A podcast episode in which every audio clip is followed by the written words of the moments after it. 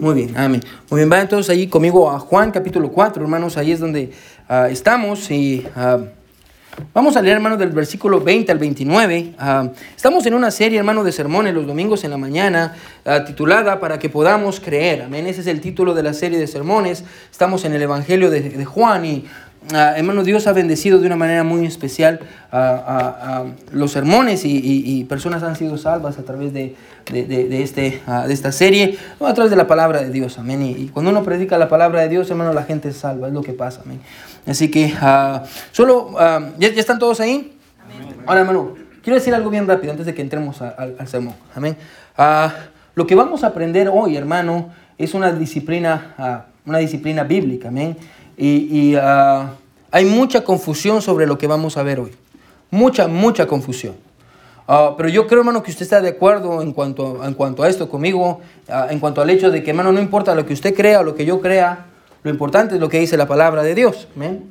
Hoy vamos a ver qué es lo que la palabra de Dios enseña en cuanto a un tema, hermano, que todo el mundo tiene su propia definición, pero la Biblia nos enseña y Jesús nos va a enseñar, hermano, sobre ese tema hoy yo quiero que usted, hermano, abra su corazón, hermano, porque yo creo que eh, es algo ah, que va a ser nuevo para muchos de nosotros, amén. Ah, y, yo creo que Dios nos va a hablar de una manera especial. So, ah, lo que está pasando, hermano, bien rápido para que no leamos todo el capítulo, es que, no, no, según Jesús y sus discípulos, hermanos, se están dirigiendo hacia Galilea, ¿se recuerda? Y, en lugar de ir por la ruta normal, tomaron una ruta alterna. y así para pasar a, Samaria. Ahora, la Biblia dice que ellos necesitaban pasar a Samaria. Ah, era el plan de Dios que pasaran a Samaria. Cuando llegaron a Samaria, ¿se recuerdan? Lo vimos la semana pasada, la Biblia dice que llegaron a un pueblo que se llama Sicar. Cuando llegaron a Sicar, Jesús se pone a la par de un pozo y manda a sus discípulos a traer agua. Él se queda junto al pozo y en eso viene una mujer. Jesús ve a la mujer y Jesús le pide que le dé de tomar agua. Ah, la, mujer se asusta porque ella es una mujer de Samaria y él es un judío y judíos y samaritanos no se quieren. Amén. Ah, y, Jesús le dice, si conocieras el don, quédese conmigo, si conocieras el don de Dios, en otras palabras, el regalo de lo que Dios te puede dar, en lugar de que yo te pida, tú me pedirías a mí y yo te daría agua viva. La mujer le dice, dame de esa agua, amén, dame. Y vimos, y vimos cómo esta mujer trataba, luchaba con, su pecado, amén, dame de esta agua. Jesús le dijo, ve y llama a tu marido. La mujer dice, Ah, no tengo marido. Jesús le dice, bien has dicho, porque cinco maridos has tenido y el hombre con el que estás no es tu esposo. Ahora, lo que vimos la semana pasada es esto, escuche, quédese conmigo, esta mujer no podía tomar del agua hasta que primero hubiera tratado con su pecado. Y se recuerda que dijimos que si esta mujer no pudo, nosotros tampoco. Era necesario que tratáramos con nuestro pecado. Ahora, lo que pasa, hermano, después es que la mujer dice, me parece que tú eres un profeta. Ahora, Repentinamente, hermano, lo que vamos a ver hoy es que la mujer cambia de, tema. Y nos vamos a preguntar por qué cambia de tema. Y ahí es donde encontramos nuestro pasaje, versículo 20. Juan capítulo 4, versículo 20. Miren lo que dice. Versículo 19 dice, le dijo la mujer, Señor, me parece que no es un profeta por todo lo que le dijo. Y ahora miren el versículo 20 cómo cambia repentinamente de tema. La mujer dice, nuestros padres adoraron en este monte. Y vosotros decís que en Jerusalén es el lugar donde se debe adorar. Jesús le dijo, mujer, créeme, que la hora viene cuando ni en este monte ni en Jerusalén adoraréis al Padre. Vosotros adoráis lo que no sabéis, nosotros adoramos lo que sabemos, porque la salvación viene de los judíos. Mas la hora viene, y ahora es, cuando los verdaderos adoradores adorarán al Padre en espíritu y en verdad. Porque también el Padre, tales adoradores, busca que le adoren. Dios es espíritu y los que le adoran en espíritu y en verdad es necesario que le adoren. Le dijo la mujer, sé que de venir el Mesías llamado el Cristo, cuando Él venga nos declarará todas las cosas. Jesús le dijo, yo soy el que habla contigo. ¿No les hubiera encantado estar ahí? Amén. Cuando Jesús le dijo, yo soy. Ahora, si usted no sabe eso de los yo soy, en el Antiguo Testamento, cuando Moisés le preguntó a Dios, yo voy a ir a, rescatar a las personas, amén, en nombre de quién voy a ir. Dios le dijo, ve y dile, yo soy, fue el que me envió. ¿Qué está diciendo Jesús? Yo soy. Está diciendo, yo soy Dios. Amén. So, hermano, hoy, hoy vamos a aprender sobre la adoración. ¿Qué es la adoración? Amén. Ah, y vamos a dejar, hermano, yo le animo que se quede conmigo. Amén. Y vamos a aprender qué es la adoración bíblica. No, no la, adoración que usted tiene en su mente, amén. Le garantizo que va a ser muy diferente a lo que usted se imagina, amén. Y hoy quiero predicar bajo el título, escuche, verdadera adoración. Verdadera adoración. Y a manera de subtítulo, escuche, se buscan adoradores. Se buscan adoradores. Lo que dice la Biblia, Dios está diciendo, Dios busca adoradores. Dios busca personas que le adoren en espíritu y en verdad. So, una historia bien interesante, le íbamos a poner a nuestra iglesia antes, estaba debatiendo entre dos nombres. Le iba a poner Iglesia Bautista en espíritu y en verdad. Ese era el nombre que yo quería. Pero de ahí sentí que iba a ser muy pentecostal. Amén. Así que le terminé poniendo eh, Iglesia Bautista del Camino, que yo creo que era el nombre que Dios quería. Pero una vez más, verdadera adoración. Y yo quiero, hermano, que usted le diga a Dios en esta mañana, Señor, enséñame a adorar. Enséñame a adorar. Hermano, y Jesús nos va a enseñar a adorar. Vamos a orar. Mi buen Dios que estás en el cielo, ah, te damos gracias, Señor, ah, por tu palabra. Dios nos postramos delante de ti, Dios, reconociendo a mi Señor que no somos buenos, que tú eres bueno, Señor. Dios, encuéntrate con nosotros. Dios, encuéntrate en este lugar, mi Dios, con tu pueblo que te ama. Mi Dios, no somos perfectos, tenemos errores, pero te amamos, Señor. Y yo creo que tú quieres hacer algo grande con nosotros. Señor, yo te pido que tú nos ayudes a adorar. Dios, ayúdame a mí a poder expresar tu palabra, mi Dios, de una manera que la gente pueda entender. Señor, y que, y que tú puedas cambiar sus vidas y que todos podamos tomar decisiones en esta mañana. Te amamos mucho, en el nombre de Jesús oramos. Amén y amén. Bien, hermanos, pueden sentarse.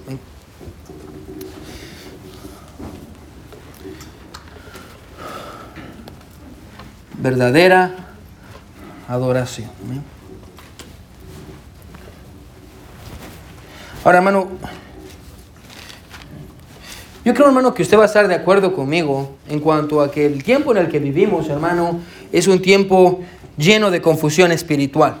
Amén. Vivimos, hermano, en un tiempo uh, lleno de confusión espiritual. En esta mañana, en la oración de los hombres, que a propósito, hombres, les animo que nos acompañen a las 9 de la mañana, nos juntamos aquí para orar, tenemos donas y tenemos un buen tiempo. Uh, y, uh, hoy estuvo enseñando el hermano Iván, hizo un buen trabajo enseñando uh, sobre la apostasía, amén. Y, y que en los postreros tiempos, hermano, muchos van a apostatar contra la fe. Apostatar quiere decir abandonar la fe. Bueno, y vivimos en un tiempo, hermano, y usted va a estar de acuerdo conmigo en el hecho de que es en un tiempo donde la gente está confundida.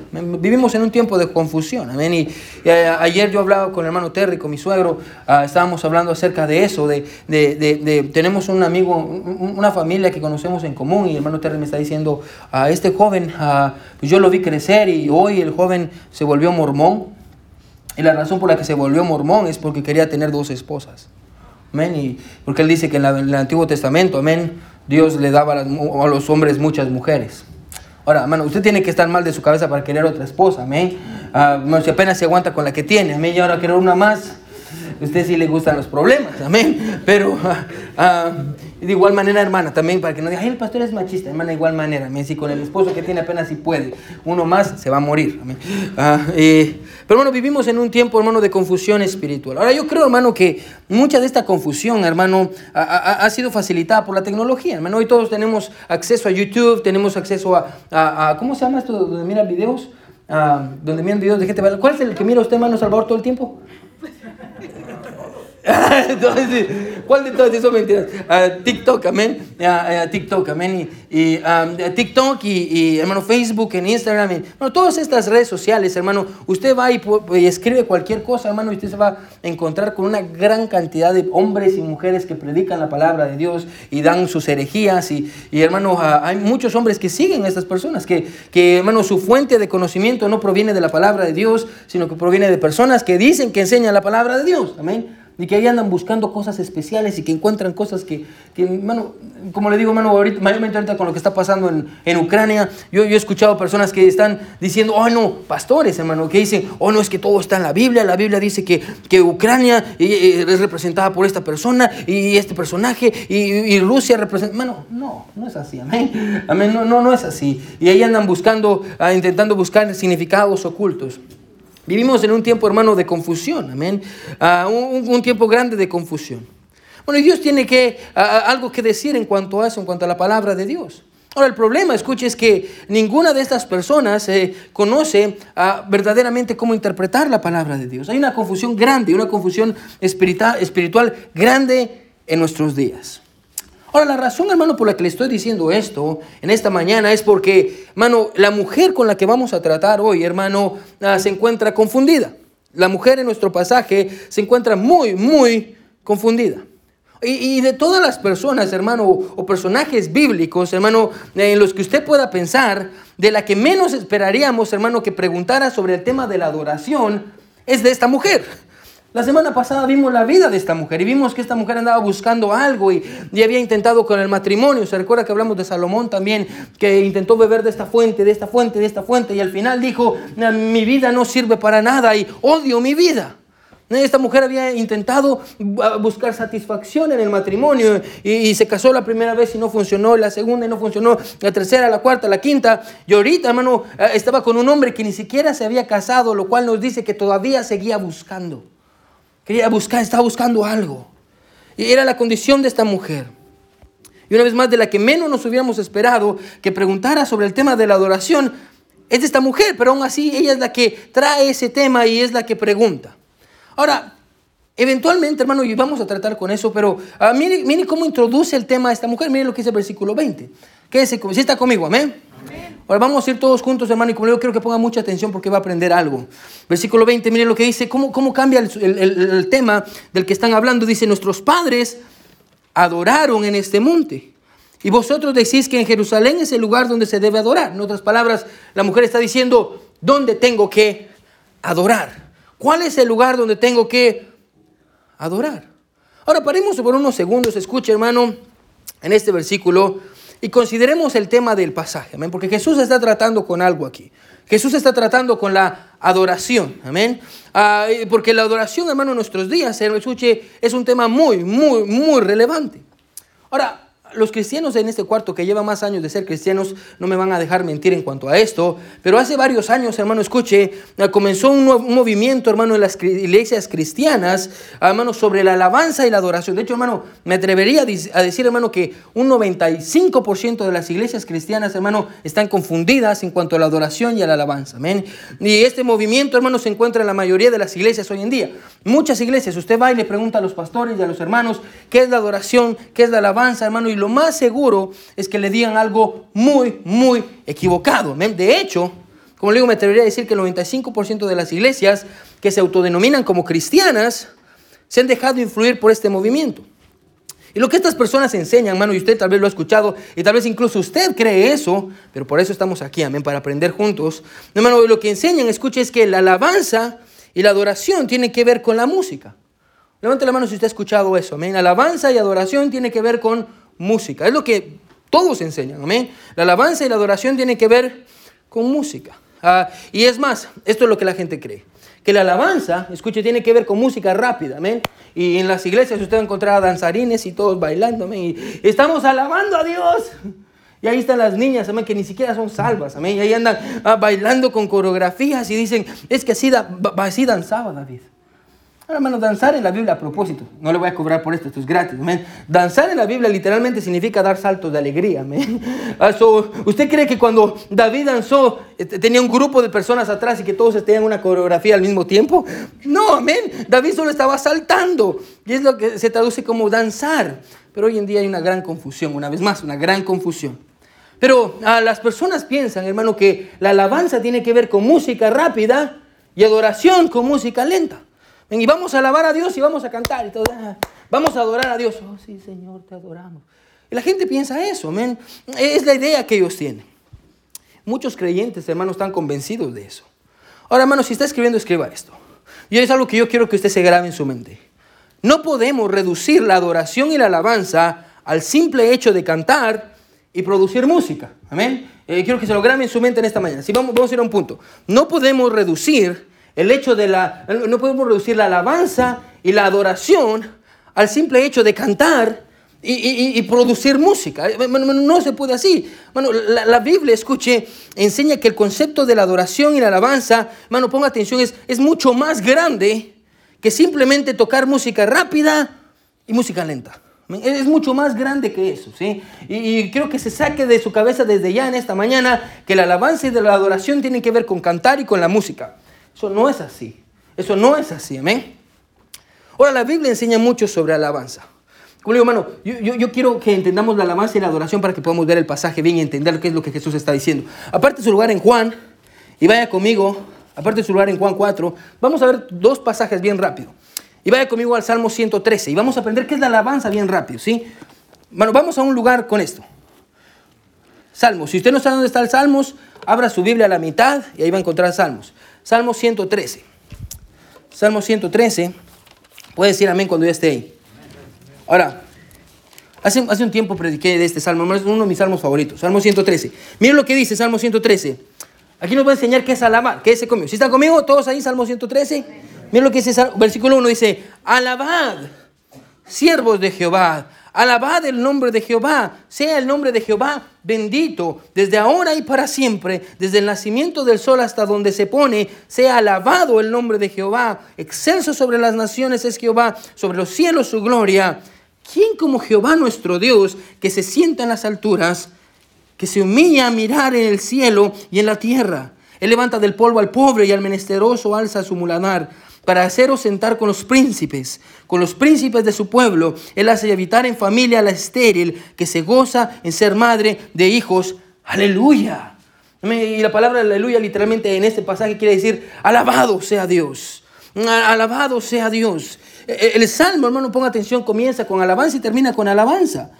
Ahora, ponga atención. Y tal vez después de leer el salmo, usted se pregunta, wow, pastor, qué bonito, pero ¿qué es la alabanza? Porque el pasaje no me describe qué es la alabanza. tal vez yo le pregunto, entonces, hermano, quédese conmigo. ¿Qué es lo que el salmista acaba de hacer en la alabanza, en, el salmo? ¿Qué, es lo que, es lo que el, salmo, el salmista hizo en el salmo que acabamos de leer?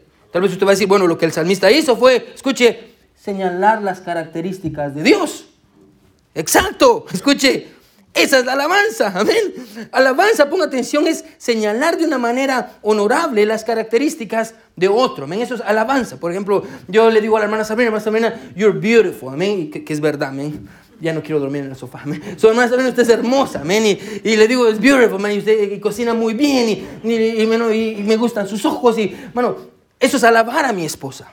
Alabanza es señalar las características uh, de una manera, uh, características honorables en otro. Amén. Y tal vez usted va a decir, pastor, pero ¿se, ¿se, pueden alabar entre hombres y mujeres? ¿Nos podemos alabar los unos a los otros? Sí. Bueno, Proverbios 31 es la, la alabanza a la mujer, a, una mujer prudente, a una mujer virtuosa. Amén. Uh, sí nos podemos alabar, amén, los unos a los otros. Y, y ahora, escuche, tenemos que entender que yo no voy a alabar a mi esposa de la misma manera en la que alabo a Dios. Amén. ¿Por qué?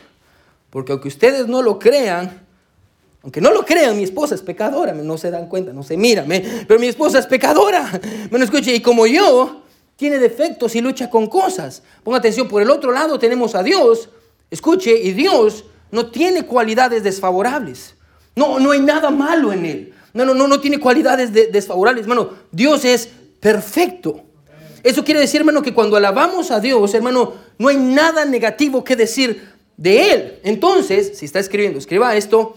Alabanza no es más que la acción, escuche, de engrandecer las características de Dios. Eso es alabanza, ¿sí? Es engrandecer las características de Dios. Eso es alabar a Dios, es engrandecer sus características. alabar no, no tiene, que, tiene que ver con celebrar, con reconocer las virtudes de nuestro Dios.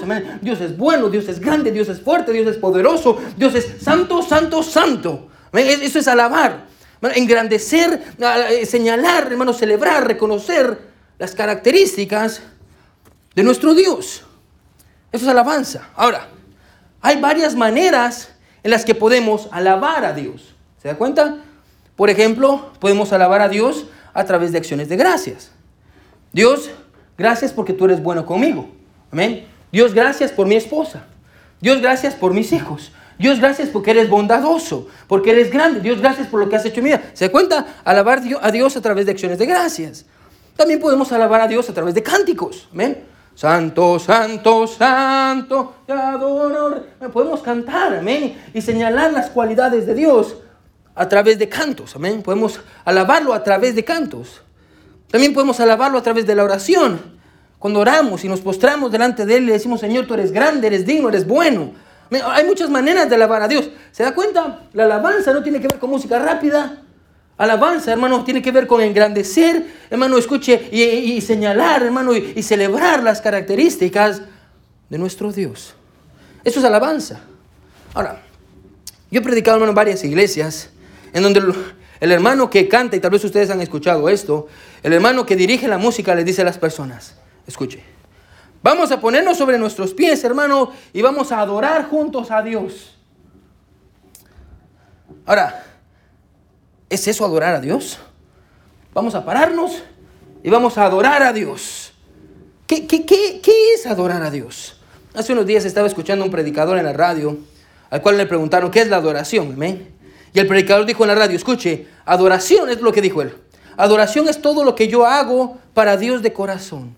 Ya sea cantar, ofrendar, ir a la iglesia, ayudar a otros, predicar. Todo lo que haga de corazón, eso es adorar. ¿Es eso adorar? Todo lo que yo hago para Dios es adorar. Cantar, cuando doy diezmo y mi ofrenda, estoy adorando a Dios. Cuando vengo a la iglesia, ¿es eso adorar a Dios? Eh, eh, adorar a Dios es todo lo que yo hago de corazón. ¿Es eso adorar a Dios? Oh, pastor, yo, yo, creo que adorar a Dios es... parece. Ahora, yo creo que usted entienda algo, ¿sí?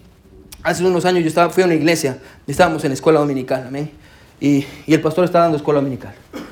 Y, y, nos sentamos todos, amén. Yo estaba ahí sentado y, y el pastor leyó un versículo de la Biblia y le empezó a preguntar a la gente, ¿qué piensa usted sobre este versículo que acabamos de leer? Y la gente decía, ah, lo que yo creo es eso. ¿Y qué piensa usted sobre esto? Ah, lo que yo creo. Yo estaba sentado y la gente empezó a sacar el versículo fuera de contexto. Y empezaron a hacer lo que querían con el versículo y empezaron a decir un montón de cosas y, hermano, no se imagina cómo agarraron el versículo. Ahora, yo creo que usted y yo estamos de acuerdo en esta mañana, ponga atención, de que, hermano, no venimos a la iglesia para dar nuestras opiniones sobre la Biblia. Amén. No venimos a la iglesia para dar nuestras opiniones sobre la Biblia. Venimos a la iglesia, escuche, para que Dios nos hable a través de ella. Amén. Para eso venimos a la iglesia.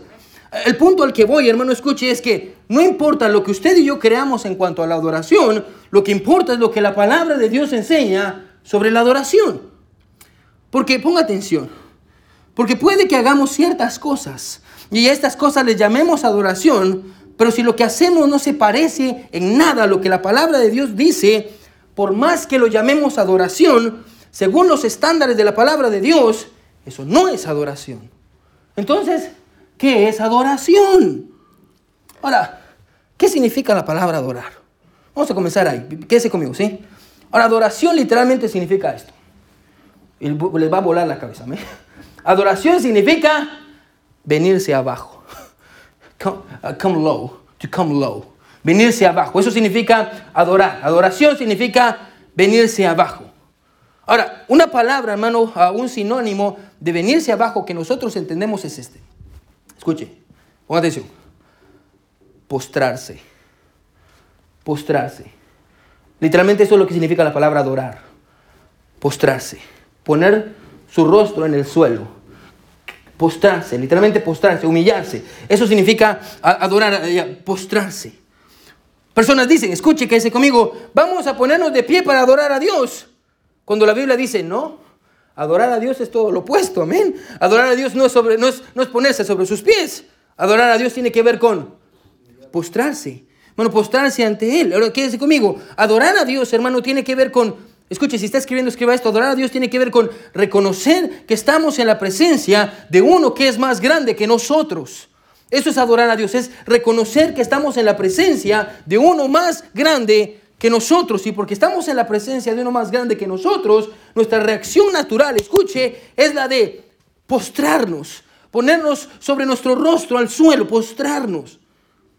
Adorar tiene que ver con postrarse ante Dios. Ah, tiene que ver con reconocer, escuche, la grandeza de Dios. Bueno, cada, vez que usted se encuentra una persona en la, en la Biblia, en la Biblia, usted puede leer toda la Biblia. Por eso, hermano, a veces me frustra porque toda esta gente que piensa que la adoración es sobre hacer un montón de cosas de corazón. Eso es adorar a Dios. La música lenta, eso es adorar a Dios. Vamos a adorar a Dios. Ni tienen idea de lo que dice la Biblia, ¿eh?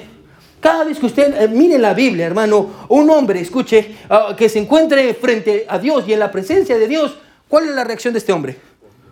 Caer sobre su rostro. La Biblia dice que Juan en Apocalipsis vio un ángel y vio lo que el ángel estaba haciendo y el ángel y, Juan estaba asombrado y se cayó en la presencia del ángel y Juan quería adorar al ángel y el ángel le dijo, no, yo no soy digno de que tú me adores. Nosotros somos siervos. Nosotros los ángeles, nosotros ministramos a los santos. Amén. Eh, el único que debemos adorar es Dios.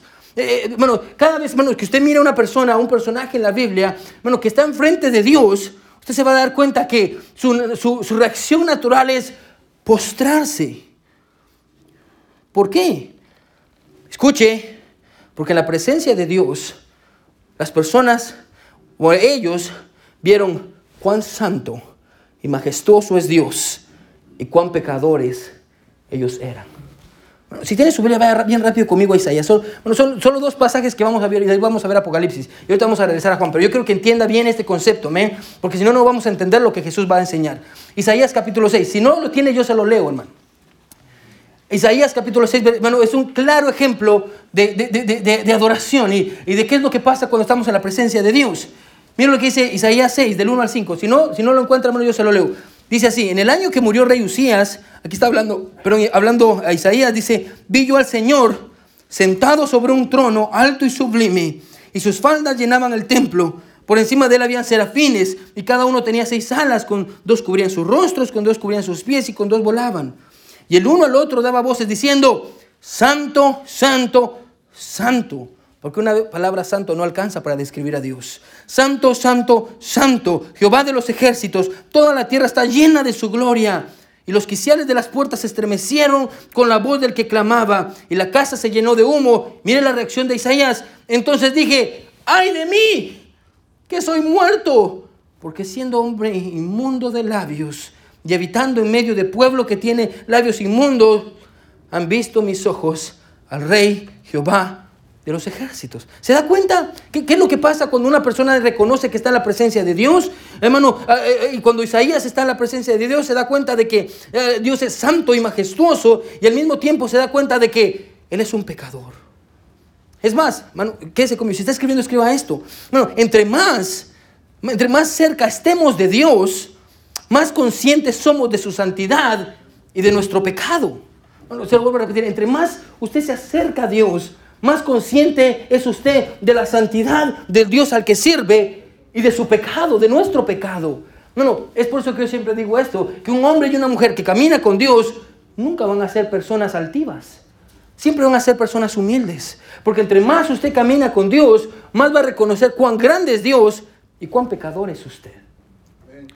Hermano, la, adoración tiene que ver con eso, ¿men? Ah, que esa adoración es reconocer, hermano, que estamos en la presencia de uno que es mayor que nosotros, hermano, y nuestra única reacción es la de, escuche, postrarnos. Eso es adoración bíblica.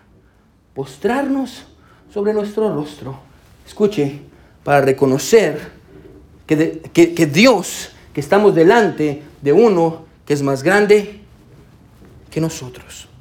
Ahora, con todo eso en mente, ahora que ya sabemos qué es adoración y cuál es la diferencia entre alabanza y adoración, aquí tenemos a la mujer de nuestro pasaje. Regrese conmigo a Juan capítulo 4. ¿Sí está conmigo? Amén. Tenemos a esta mujer, amén. Aquí está esta mujer a quien Jesús claramente acaba de confrontar con su pecado. Jesús le dice que había tenido cinco maridos y con el que, no, con el que estaba no era su esposo. La mujer se sorprende, sorprende perdón, y piensa, ¿cómo es posible que este hombre sepa tanto? Es un profeta. Y luego, en el versículo 20, la mujer cambia por completo toda la conversación. Mira una vez más que dice el versículo 20, vamos a ir bien rápido. Nuestros padres adoraron en este monte y vosotros decís que en Jerusalén es el lugar donde se debe adorar. Ahora, ¿qué pasó? ¿Por qué la mujer cambió de conversación tan rápido? Ahora, para responder a esa pregunta, hermano, es que es necesario, escuche, que entendamos que hay dos, escuelas de pensamiento. Hay dos, dos ideas aquí, quédese conmigo, ¿sí? Muchos teólogos piensan esto y dicen, es la primera idea, dicen, la razón por la que esta mujer cambió de conversación es porque no quería que Jesús tratara con su pecado. ¿amén? Jesús le dijo, esta mujer, tú, tienes cinco esposos y con el que vives no es tu esposo y, estás mal. Y, si quieres tomar del agua viva necesitas arrepentirte, necesitas tratar con tu esposo. Y la mujer le dijo, ah, ah, ¿has escuchado que hay un conflicto entre los samaritanos y los judíos? ¿Amén? Y, que en qué monte hay que adorar. Cambió por completo el, el tema. ¿amén? Ahora muchos teólogos dicen eso. Dicen, esta mujer cambió el tema porque está evadiendo ah, el, el tema de su pecado, no quiere tratar con su pecado, por eso está desviando la conversación. Ahora, la segunda escuela de pensamiento, y es lo que yo creo, hermano, que conmigo, es que, ponga atención, la segunda escuela de pensamiento es la que dice que la razón por la que esta mujer, ponga atención, está cambiando el tema de conversación, es porque esta mujer está completamente conmovida por las palabras de Jesús. Ahora, es la posición que yo tomo. Y, la razón, hermano, pues escuche, por lo que yo creo esto, que, esta mujer es sincera, es porque en el versículo 15, lean el versículo 15, capítulo 4, versículo 15. Dice, la mujer le dijo, Señor, dame esa agua para que no tenga yo sed, ni venga aquí a sacarla. ¿Usted mira a una mujer orgullosa ahí?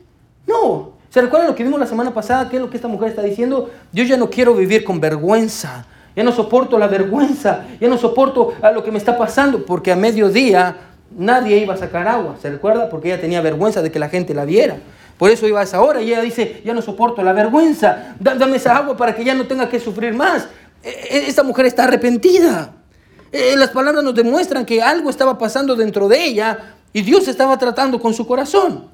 Ahora, otra razón, hermano, por la que creo que esta mujer es sincera, es porque si se da cuenta, cuando ella cambia el tema a la alabanza, a la adoración, escuche, Jesús la sigue.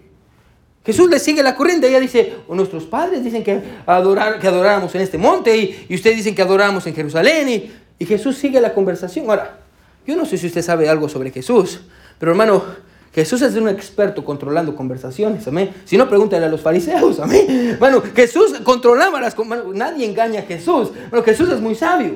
Es por eso que entendemos, hermano, que, que, que, esta mujer no está cambiando el tema para evadir la conversación de su pecado. Escuche, esta mujer está cambiando el tema, hermano, porque ella está conmovida por la conversación que acaba de tener con Jesús. Eso quiere decir, hermano, que las palabras de esta mujer son sinceras. De hecho, que ese conmigo podríamos decir que la razón por la que esta mujer, escuche, está preguntándole a Jesús sobre la adoración, escuche, es porque acaba de entender, ¿se recuerda lo que vimos antes? Que ella está en la presencia de uno que es más grande que ella. ¿Se da cuenta?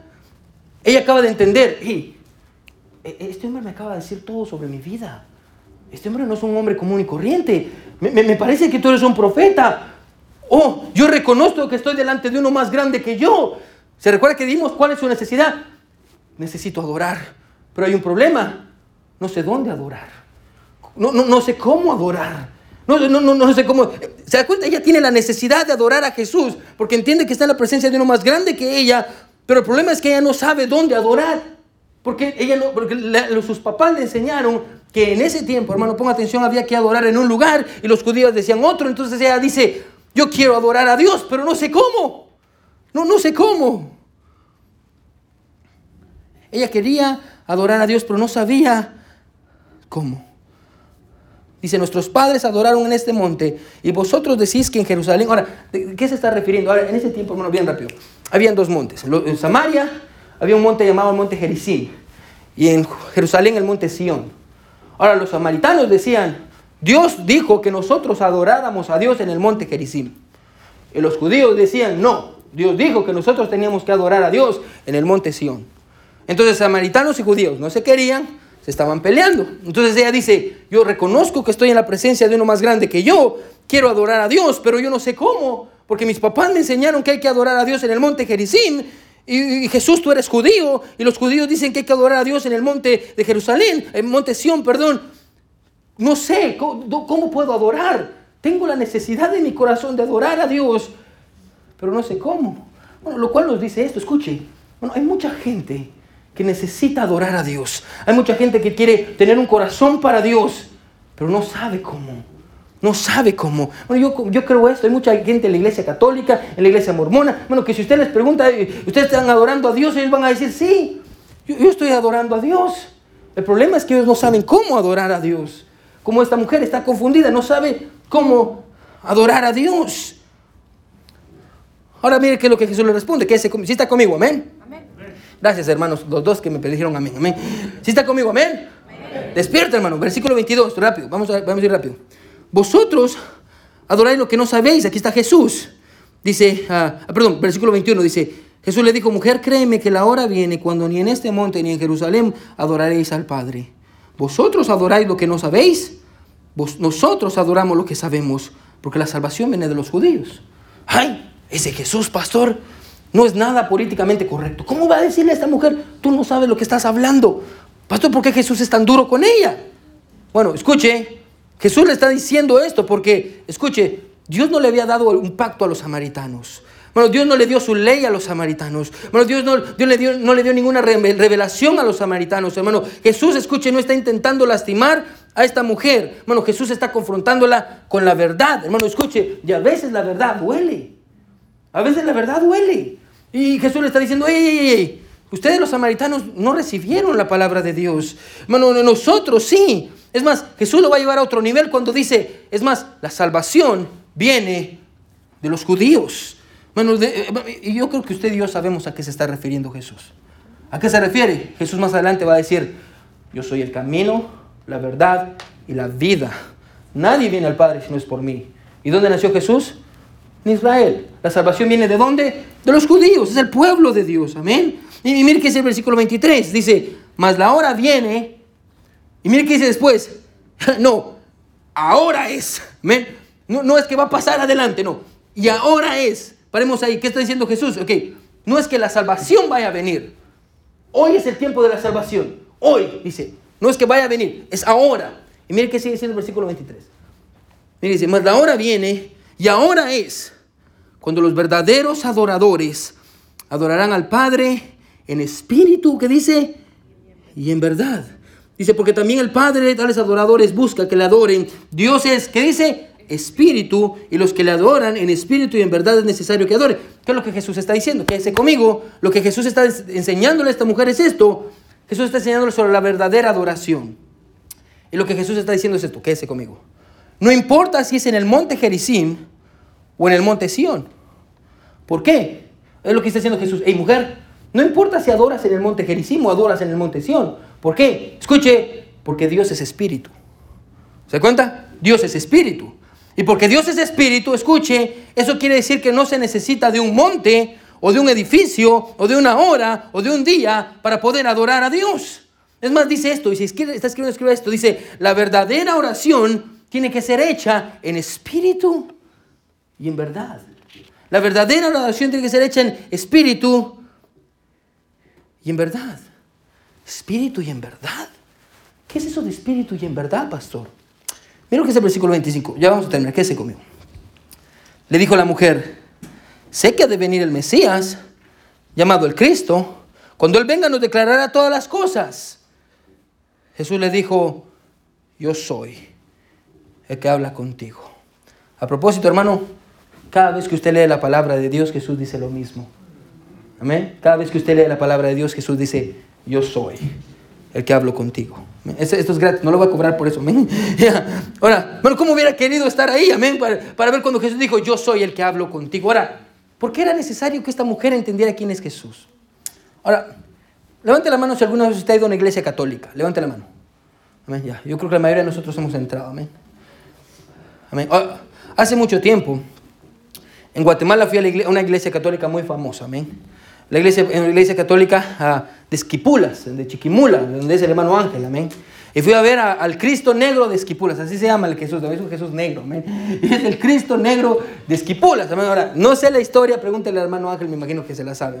Ya, pero, ah, ah, amén, ya, fui a ver al Cristo negro de Esquipulas, una iglesia, una catedral ahí en ese lugar que se llama Chiquimula, y la gente va a ver al Cristo negro de Esquipulas. Ahora, algo que es bien interesante, hermano, cuando yo fui, no sé cómo, cómo está ahora, pero cuando yo fui, a hay gradas para subir a, entrar a la, catedral. Bueno, cuando usted va caminando las gradas, usted mira manchas en las gradas, manchas de sangre. Bueno, las personas suben las gradas de rodillas para poder llegar hasta arriba a la catedral. Literal, mucha gente sube las gradas de rodillas. Yo creo que en sus países también hacen eso, las iglesias también. Suben las gradas de rodillas para poder llegar a la catedral porque están haciendo sus penitencias.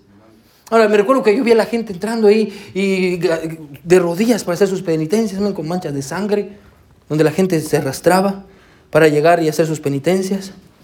Eh, entré a la iglesia.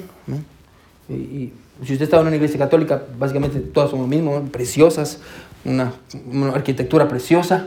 están el Cristo Neuroesquipulas, un montón de santos, gente orando, haciendo lo que hacen en la misa, amén. Y me recuerdo que entré.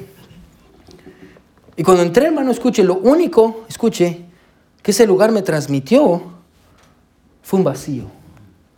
Un vacío. La gente postrada sobre imágenes, adorando, eh, orándoles, diciéndoles cosas a estas imágenes, o haciendo oraciones a Santo Tomás o Santo no sé qué.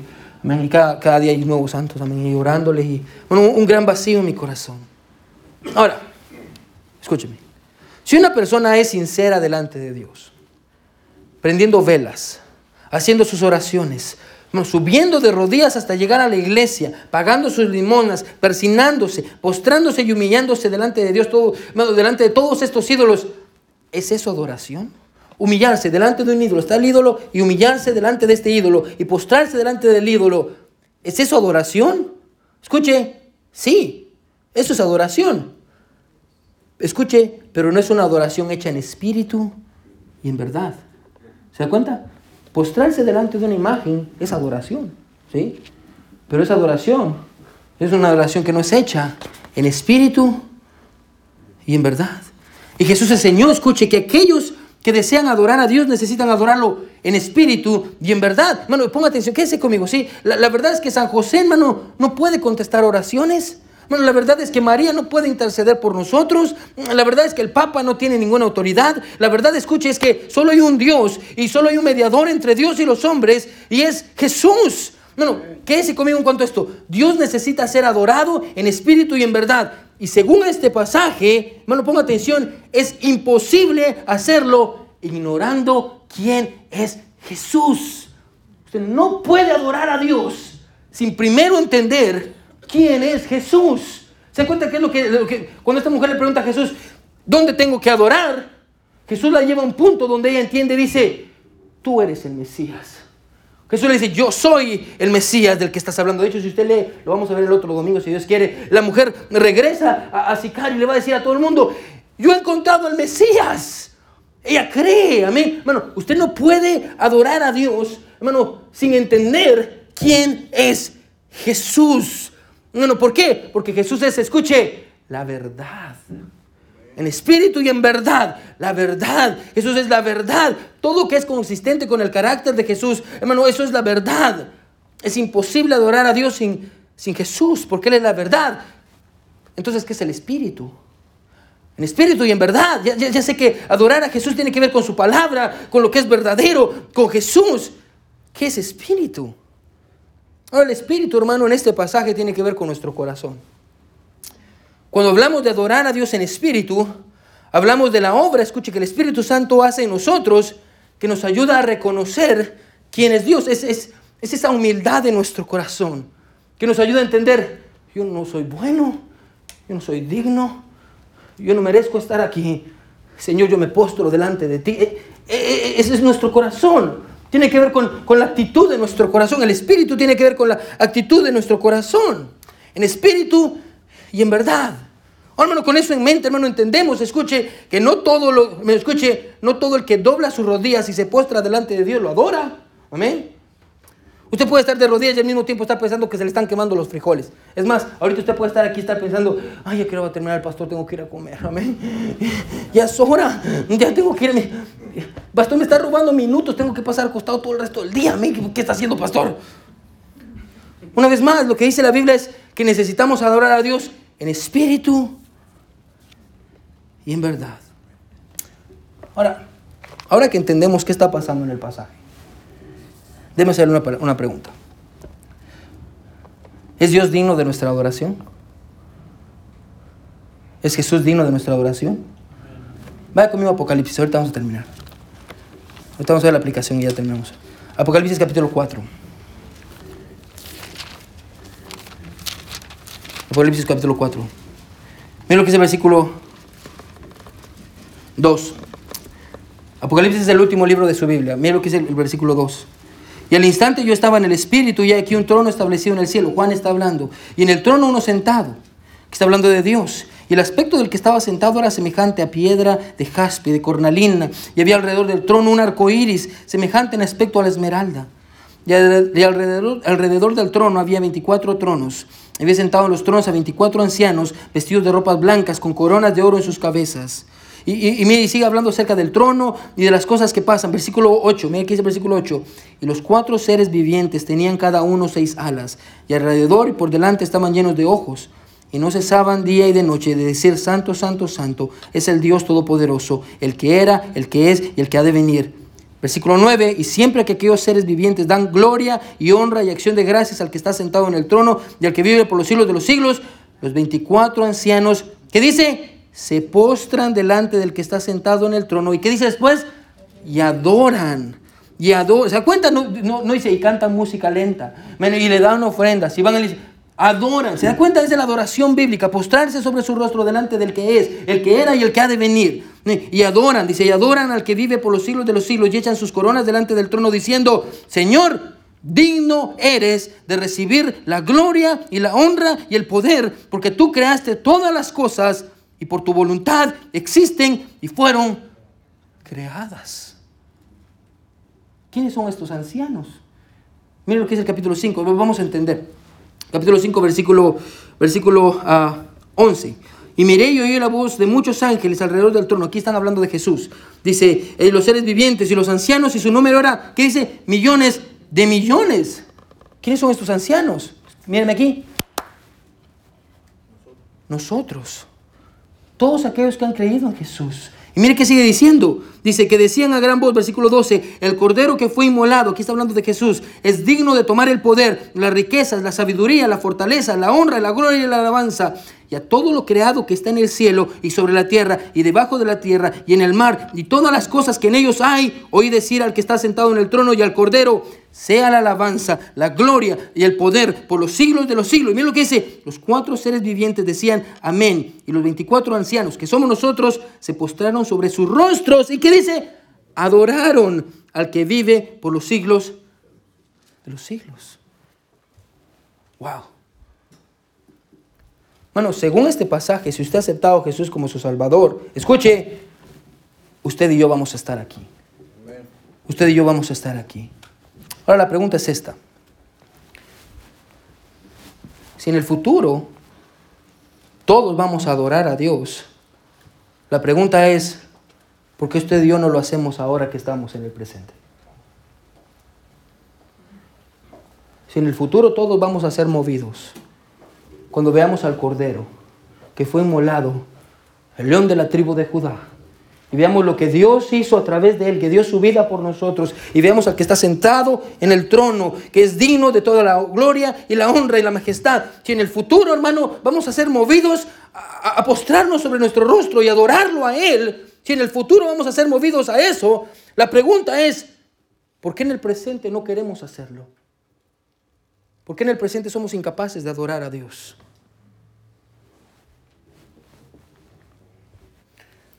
Dios es digno de nuestra adoración.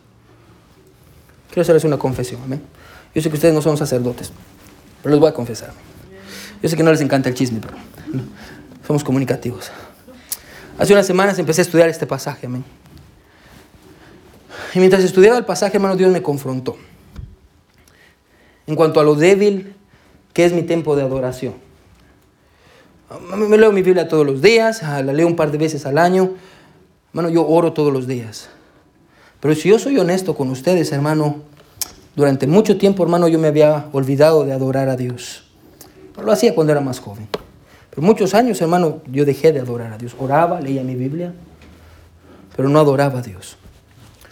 Así que cuando estudiando este pasaje, Dios me habló. Porque así funciona, ¿amén? Dios le habla primero al pastor y después a la iglesia. Dios me habló y yo le dije, Dios, perdóname.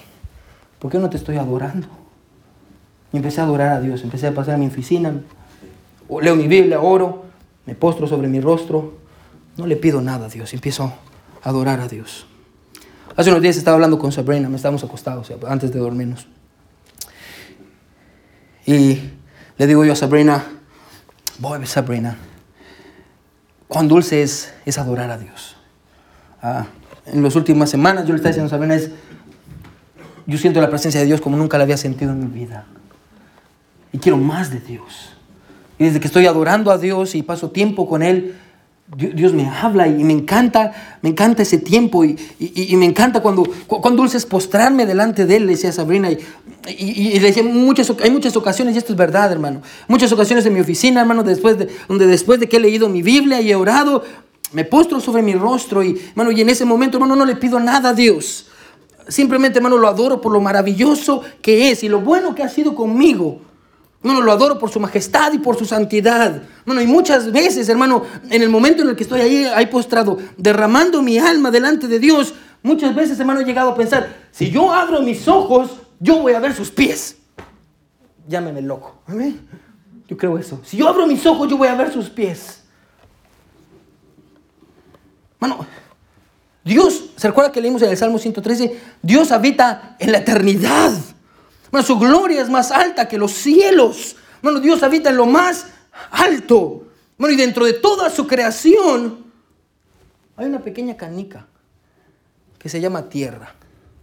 Y dentro de esa tierra, escuche, hay un pequeño punto insignificante que se llama Ángel Meléndez, que está postrado sobre sus rodillas, ni siquiera está hablando, está susurrando, sabiendo, escuche, que ese Dios que habita en la eternidad, lo está escuchando.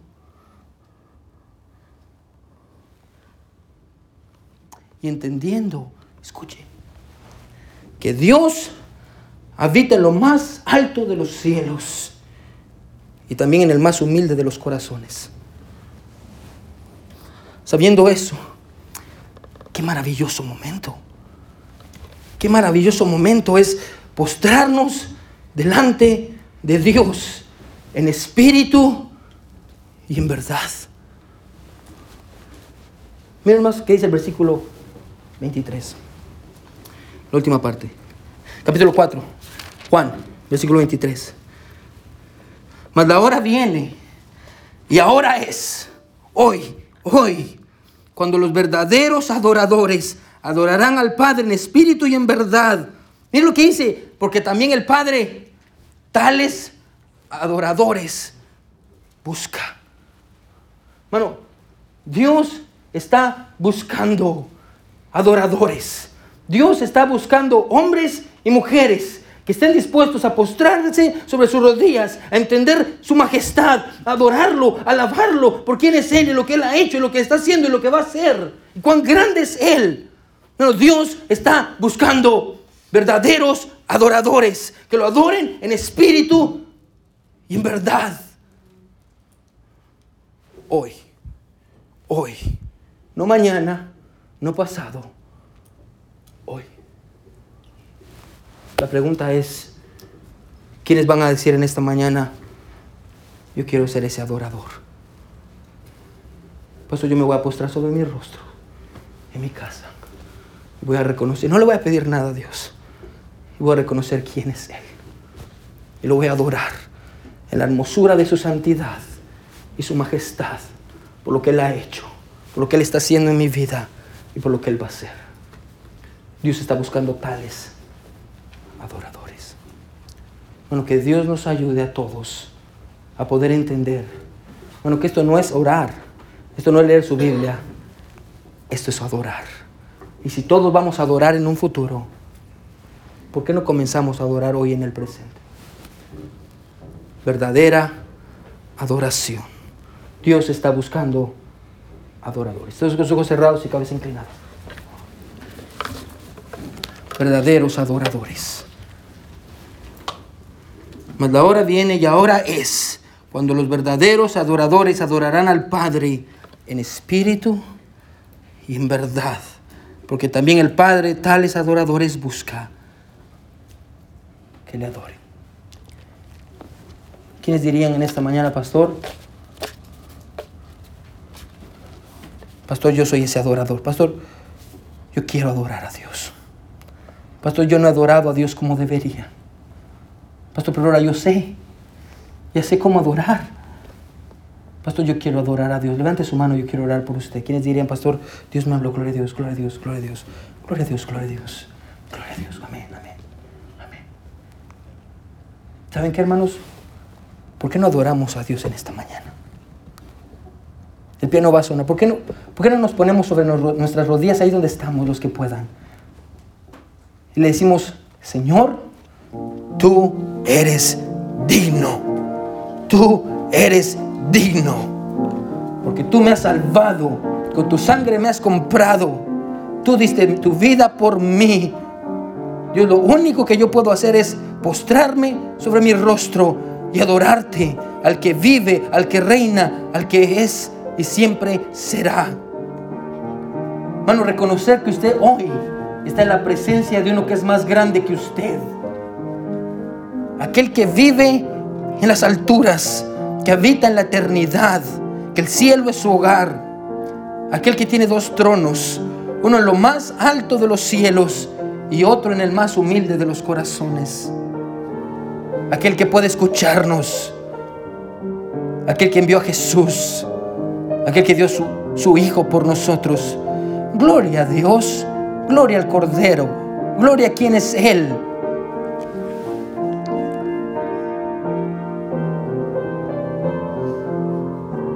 Dios es bueno. ¿Por qué no le dice Dios, Dios, Dios te ama? No le pida nada en este momento. No le pida nada hoy. Simplemente adórelo. Por quién es Él, por su hermosura, por su grandeza por lo que Él ha hecho, por lo que Él está haciendo, por lo que Él va a hacer, porque Él es fiel. Cuando nosotros somos infieles, Él es fiel. Cuando nosotros somos malos, Él es bueno. Cuando nosotros hemos pecado, Él nos perdona. Cuán bueno es nuestro Salvador, cuán grande es nuestro Dios.